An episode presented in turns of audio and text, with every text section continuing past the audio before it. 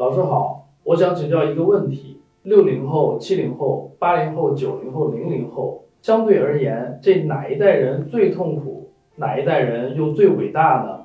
哦，老师是几零后啊？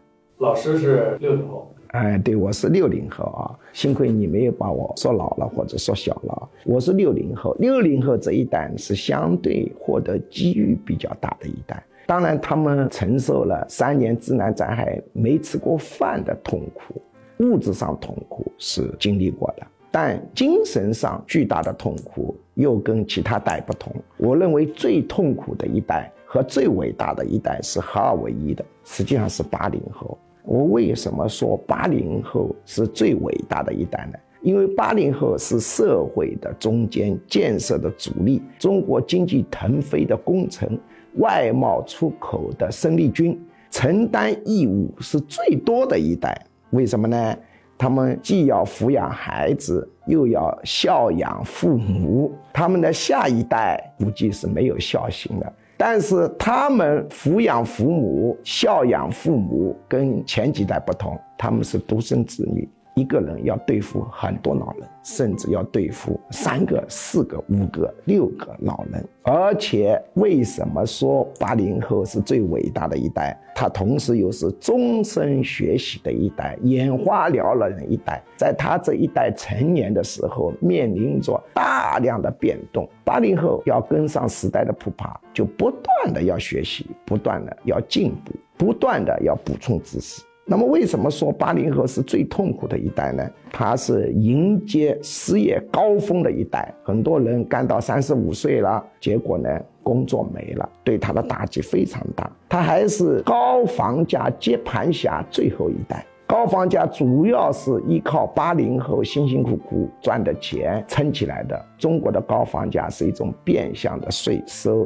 而且是首次面对孩子眼花缭乱、新花样的一代。八零后要面对孩子躺平，要面对孩子不婚不谈恋爱，或者结了婚不生娃丁克，还要面对孩子的啊离婚高潮，还要面对孩子的网瘾，还有同性恋、出柜，五花八门，新生事物层出不穷。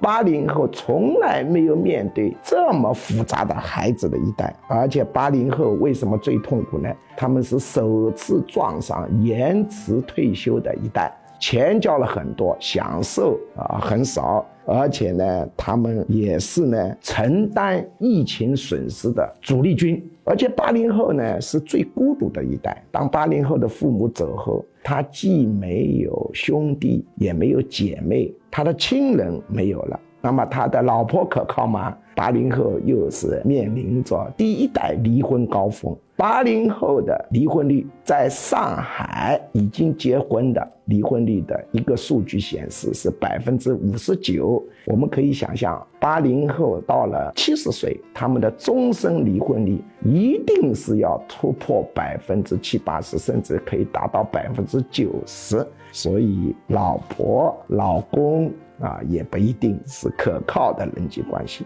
八零后的子女呢，是我们中国孝道大退却的第一代，所以八零后很痛苦的，上无父母，中无兄弟姐妹，老公老婆不可靠，孩子不讲孝道，所以他们是最孤独的一代。八零后呢，也是呢最后一代的敬业者。他们的下一代、下下代以及后面都没有八零后敬业，是中国敬业的最后一代，大家都会把他当怪物看。耶，你看这么努力，而且八零后是最后一代高责任者的一代。中国的传统文化是以责任为核心的，六零后、七零后都非常讲责任。八零后是最后责任一代，到了九零后、零零后以及一零后全盘西化，中国的责任文化消退了。所以，八零后是最伟大的一代，最苦恼的一代，贡献最大的一代，收获最大一代，最最值得尊敬的一代。